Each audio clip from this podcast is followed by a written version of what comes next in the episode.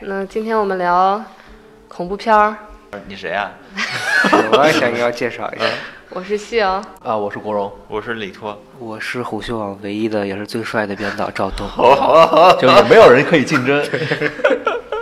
就像兔兔啊，像国荣都是我们都一起录了好多期了。然后这期新来的是我们赵栋老师，为什么找他呢？就是他在电影方面还算是有一点造诣，还有所以什么 毫无造诣，只是看过一些电影而已。哦，看过一些电影，所以今天我们聊恐怖片儿就来找他聊，是因为《中邪》最近又说上又被撤档，所以嗯引起了我们对这个恐怖片的这个关注。所以这部其实是中国呃恐怖片儿所谓的翻身之作的一个电影，然后准备了有一年，从一六年上吧，嗯，呃到然后一七年重拍了三次，然后又又做了几次展映，然后大嗯家这个期望是越来越高，越来越高。嗯到四月，它定档四月四号的时候，我们都很开心了。其实你们有人看过吗？这部？没有没来得及去看，因为它有个提前，就是二十八号，三月二十八号有个呃，就是点映嘛，超级点映。嗯就我看见朋友圈有人去看了，然后在朋友圈说太可怕了，就是真的是很很怕很吓人的，但是呢嗯真的很好看。嗯然后到三十号那一天呢，哎就没有了。他之后不是被腾讯收购了，是吧？是腾讯影业腾把这腾个腾讯投导资了演一点，对嗯然对后对又加入了一些新的镜头，然后让这个电影更流畅一点嘛哎呦。他是拍完但这但个是电影之后，就拿了七百万的第二部恐怖片的投资了，对吧？嗯哦这个七百万算是一个非常非常比较高的国内对比较高的嗯影片突投资破了了，对。嗯然后去年我看过，其实我自己半夜看的，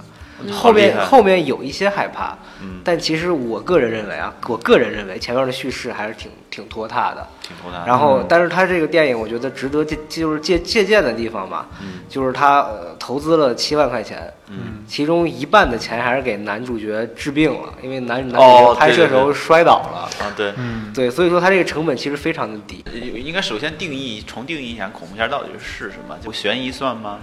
你悬疑，比如说《小岛惊魂》，嗯，就是这个片儿没有任何恐怖的那个，就是嗯这个原因在。最后他揭示出来，这一家人是死自己死了，然后他他以为别人在迫害，就是一个一一群鬼被迫害妄想症的一个、一个嗯一个片子，对吧？应该这么说。对，对你用嗯这这个角度，它是个悬疑片，它也是个恐怖片。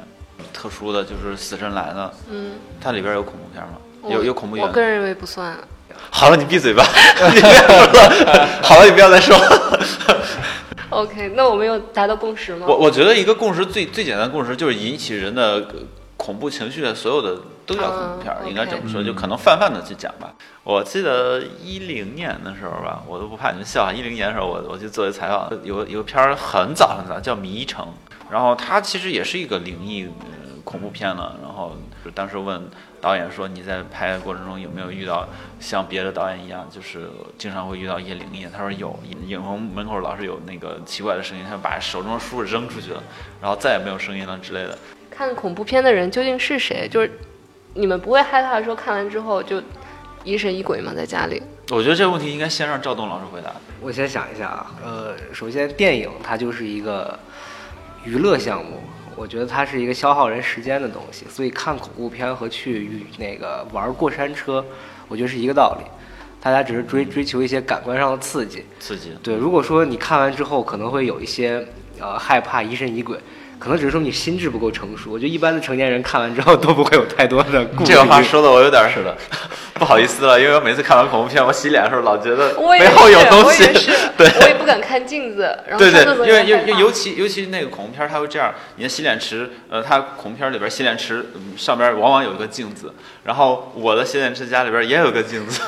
然后你会这种场景复复刻，然后对让人觉得对特别不舒服。对， 对， 我我其实其实我说实话，我看恐怖片一般 都不怕。呃为心什智么比较成 熟。啊，对，心就智啊是比较我成熟我觉得就是就是看一个氛围吧，就经常是陪姑娘看，然 后哦，然后懂了 啊，少我女我其感实不怕，但我得装作我怕，然 后啊完了所以如抱作果一团是那吧如？果心智很成熟的话，其实你看恐怖片也不害怕呀、那爽点在哪儿？我觉得这样就是，你知道看一部电影，其实有个基础的东西，就是你看这部电影到底怎么样，它叙事啊， OK 故事好不好所看以，只是看故事而已。还有人，比如说女主角好不好看，就这些基本的审美的项目。反正对我来说啊，只是对我来说，就是睡前看效果特别好，很快就能睡着。啊，你还能睡着， 对，就 真厉哎， 害。还是很厉害。啊，有部片子我挺喜欢的，但是我嗯确实容易很容易睡啊，就《闪灵》嗯哦闪灵，哇对，闪灵都能睡着。呃，非常确啊经实典的恐怖片。但但是但它确实是部好电影，我我很喜欢它，嗯，但我并不觉得它恐怖，它好是好在它的一些手法，然后嗯嗯包括甚至一些音音效的应用，都是我觉得它特别有意思的地方。嗯，你们有觉得中国的哪些恐怖电影是特别恐怖吧，或者说中国的特别好的？可能香港的一些港片儿是会多一比些较恐怖对的。，就是我我看看美国的可能会觉得就是也不喜欢，然后日韩的可能也不太喜欢，泰国基本上不敢看。那你喜欢什么？我觉得还是港港片儿那种，港片儿就是嗯它有一些可能对我对我们大陆人来说，有一些就是迷信的封建迷信的元素。嗯其实本土化做的比较好。对本土化做得非常好，然后在这个过程中它，你你会很轻松，就是一会儿紧张，一会儿就张弛有度。对，我觉得他这个节奏把握的比较好。嗯那像赵栋老师平时看什么类型的恐怖片？应该都看吧，我觉得嗯都有一些。我比较觉喜得欢哪个地区的？这么说的话，应该还是欧美的比较喜欢吧。欧美的，嗯对欧美的一些恐怖片，因为像最近也不是最近了，前一段时间出的那个 IT，我觉得还不错。小手回魂，呃，不是 IT，不是剪了，IT，不好意思 It 怕 大家觉得我们 It，啊，小手回魂，嗯小手回魂还还还挺好看的，我觉我也得。看了。啊，非常很不错，很我也看了。就是中国的恐怖片，就不要看。那哦然后，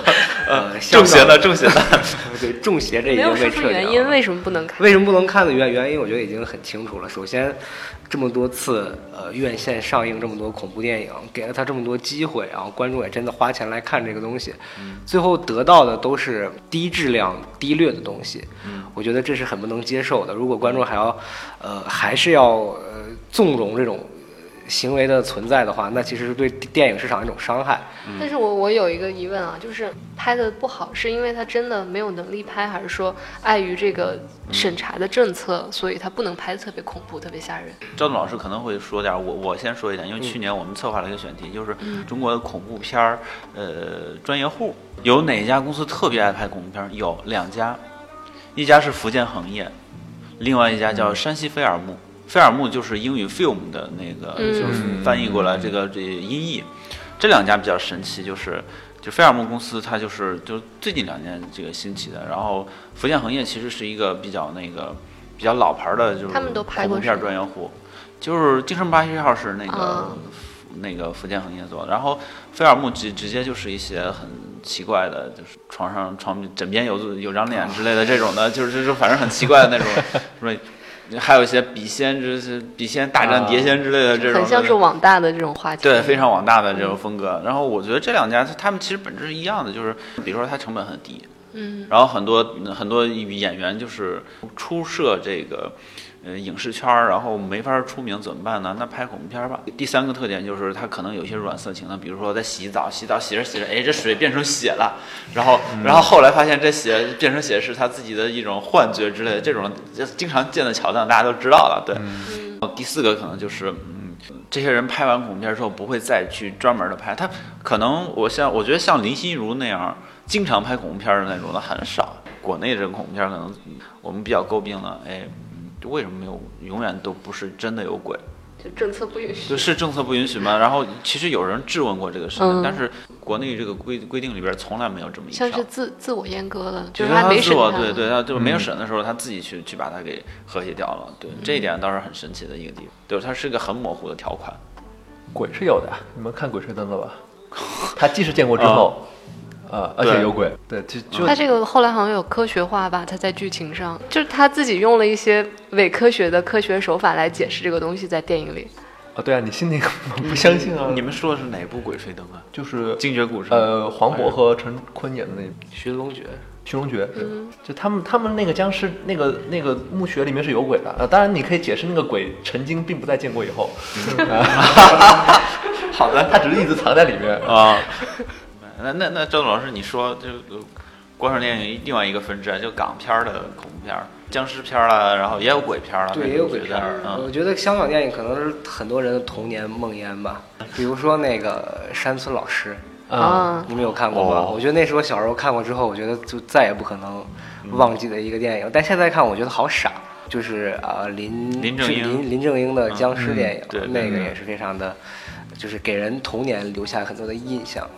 但是呃但不是阴影吧？不是不是阴啊，影，我觉得好好玩。玩，我现在特别喜欢林正英。对对对，但是现在来说，我觉得香港电影对这个这个恐怖片的产出也比较少了，嗯因为它的主要市场也是大陆，对他们对也响应政策。国荣呃，先说那个大陆为什么搞不出好的恐怖电影？呃，很简单嘛，就是大陆也没有搞出好的别的电影，就是啊，这这这个倒是真任的，何对任何对对，任何类型的电影都没有搞出什么太太好的。棒了， 这就是它的确有别的类型比恐怖电影要强一点。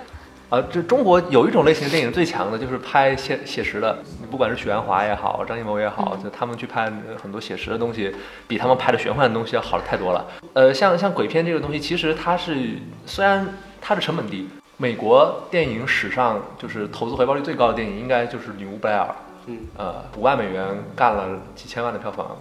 还是几亿的票房忘了。也也是伪纪录片，伪纪录片也是伪的纪录片，嗯呃，就是他们成本低，但是其实他对这个制作者要求并不低。那这个可能这个层面，中国去操作这样一部电影的难度还是有的。世界上有非常多的恐怖片，其实恐怖片出烂片的概率是极高的，嗯，就对基本上对对除了那么几个拔尖的之外，剩下都是烂片。嗯嗯，就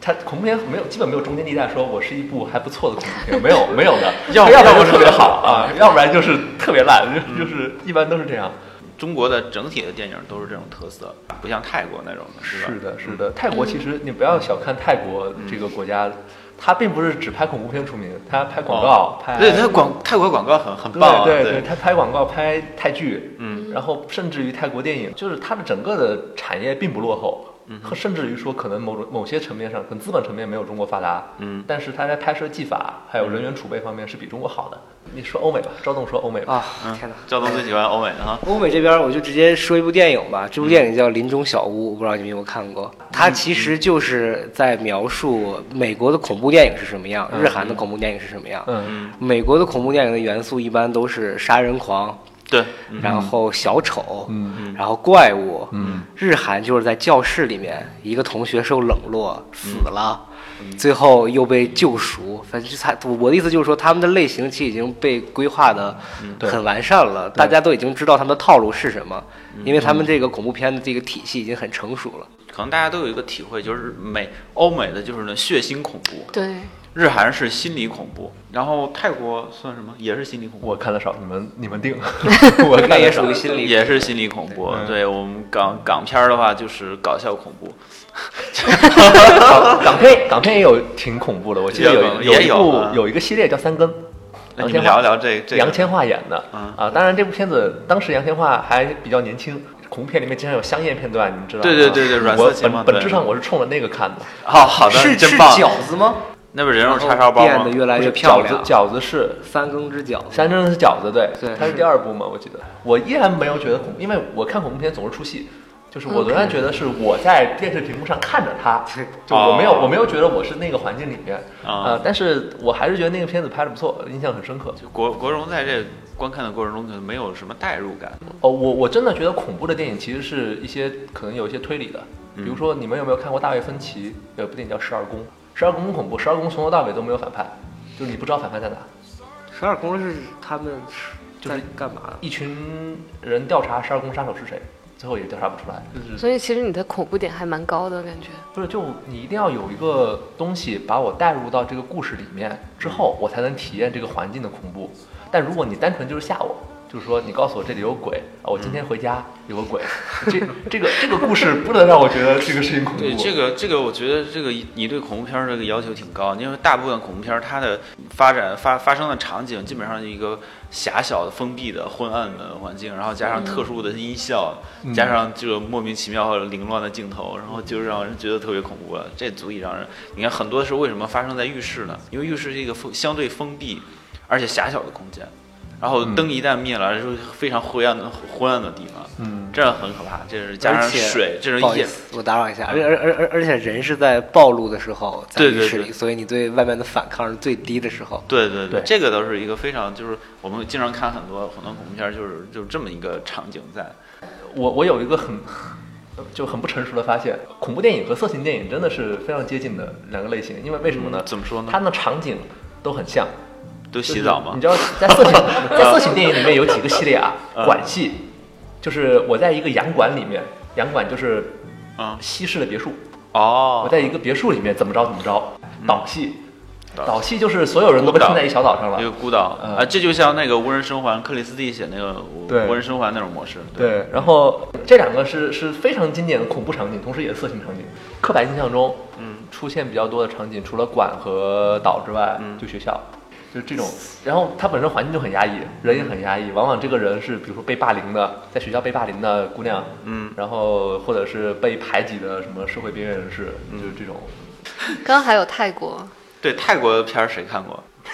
看过倒是看过，但是不好总结，我觉得。嗯嗯，你你你的感觉感觉，比如说我感某觉某某一部两部，你感受一下，对，我都忘了名字了。其实嗯有一部叫什么《照相师》还是什么的，就和香港电影一样，他这个对本土的这个文化研究的还是比较深的。因为你知道泰国也是一个挺玄乎的那个嗯佛教国嗯家吧，应该是。对对对，然后他们这个，我就记得有一个桥段，就是说这男的一直说自己脖子疼，啊，后来最后嗯 re、呃 review 的时候就发现他脖脖子上坐了一个人呢。我觉得这跟中国的某哎一些有点像对这个那很种日段子，式这个对非常很日像漫对感吧觉对啊对，嗯，我我我关注百度有个恐怖吧，然后这个恐怖吧每天讲那个恐怖段子或者灵异吧，都讲灵异段子，说呃呃一个夫一对夫妇吵架，然后老公把老婆杀掉了，杀掉之后他把老婆处理掉，处理掉之后，呃若无其事地在家嗯那个干活儿，然后那个等孩子回来了。啊，孩子也没有问妈妈去哪儿了。如是经过了一个星期之后，她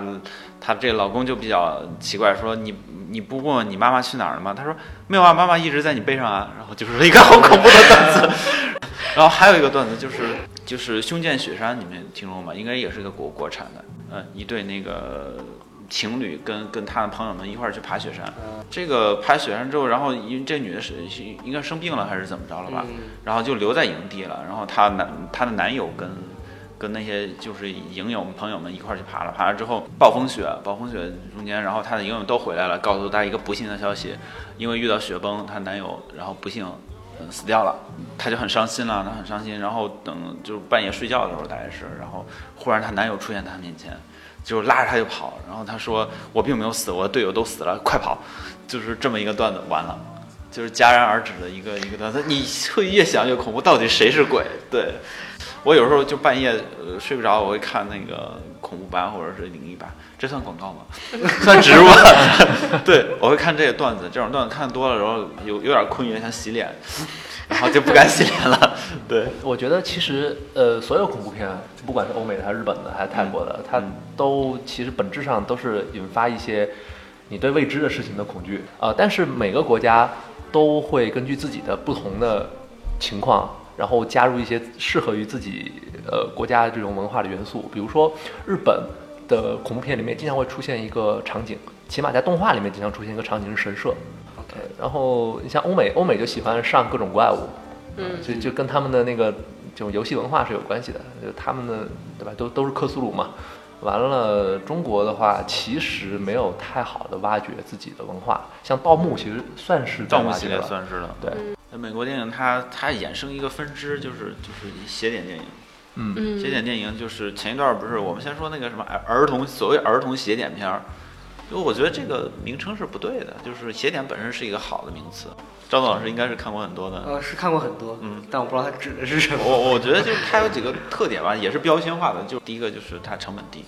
嗯，第二个就是确实镜头就是这个它的它的镜头语言也好，或者情节也好，非常奇怪，就是出出人意料。嗯，哦，第三个就是它本身是一个，就是题材也非常奇怪、狭窄，然后让你觉得，我不知道你们看过一个就是西班牙的一个一个邪典片吗？就很奇怪，它不是恐怖，然后但是让人呃看之后特别特别压抑。那那片儿叫《电话亭》，就那个有有个人他去那个什么，他他想打电话，他就打开电电话亭，然后投了一一个硬币，首先没打通，然后然后呃就很生气了，然后准备出来，发现自己被关了，然后紧接着过了一会儿，然后那个有个吊车把这个电话亭就吊着吊着吊着往一个不知名的地方运，他就很很很恐怖，他觉得这是怎么回事儿嘛，呃然后这个这个车就把他运到一个。一个大的车间里边儿，很大的一个很大很大的一个车间，这个车间放满了电话亭，然后电话亭里边所有里边都是人，嗯有的人已经死掉了，变变成白骨了；有的人就是就是奄奄一息，有有的人刚死，然后还还这电话亭全是血。他见到这个这个场景的时候，他特别害怕，完了就几分钟，十几分钟吧。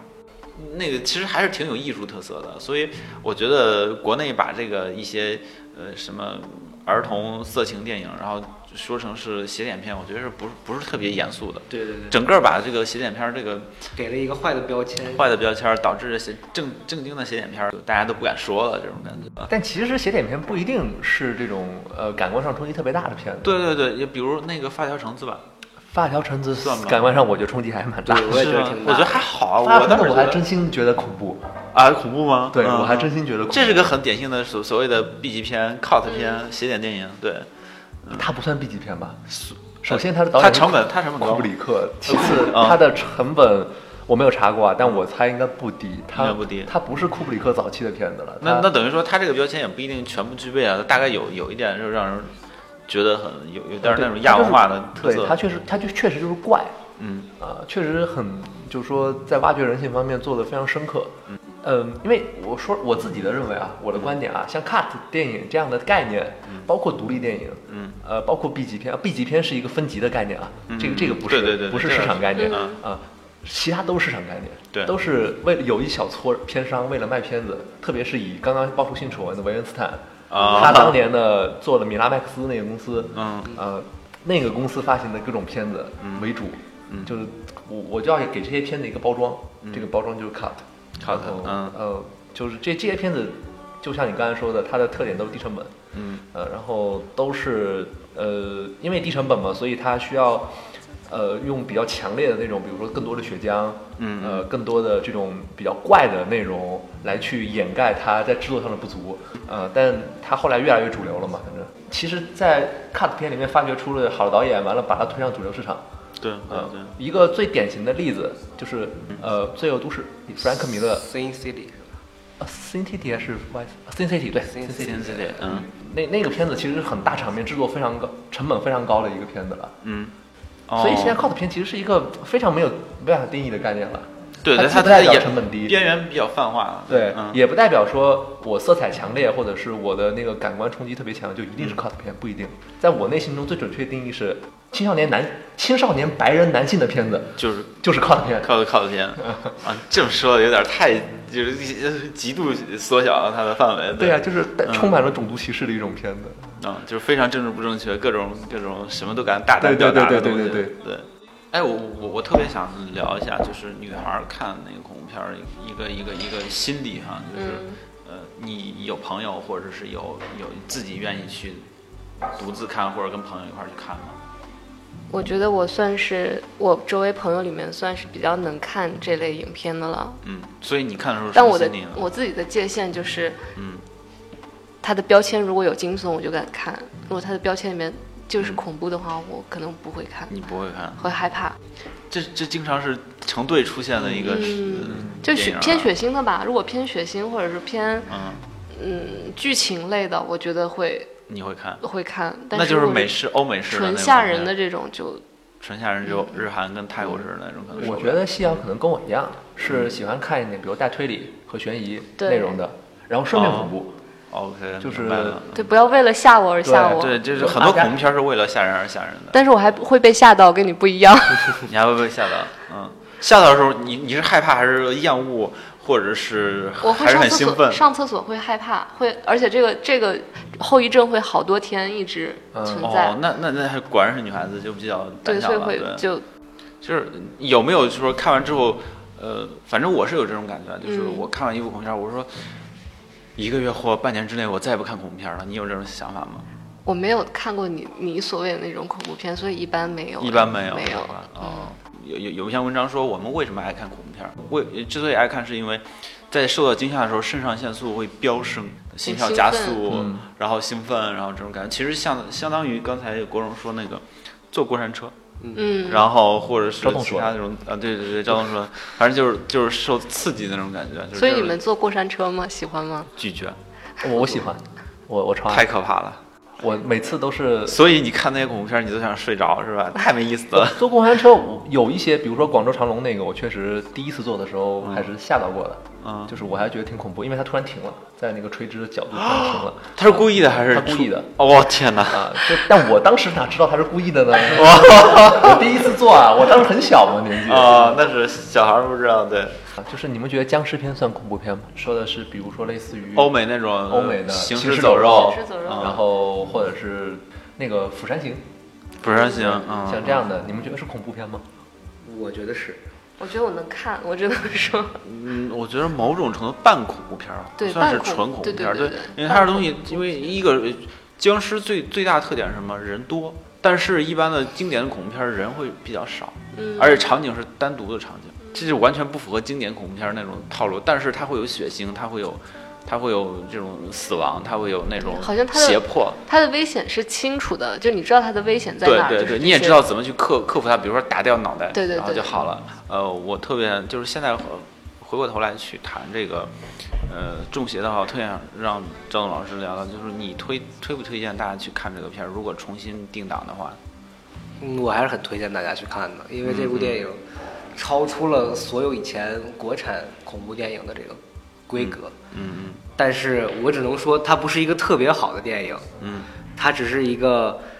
呃，我那天在豆瓣上看到一个影评，它其实是沙漠中的一股清泉，只是因为周围的太烂了那个作品都太烂了，所以它显得非常的呃鹤立鸡群嘛。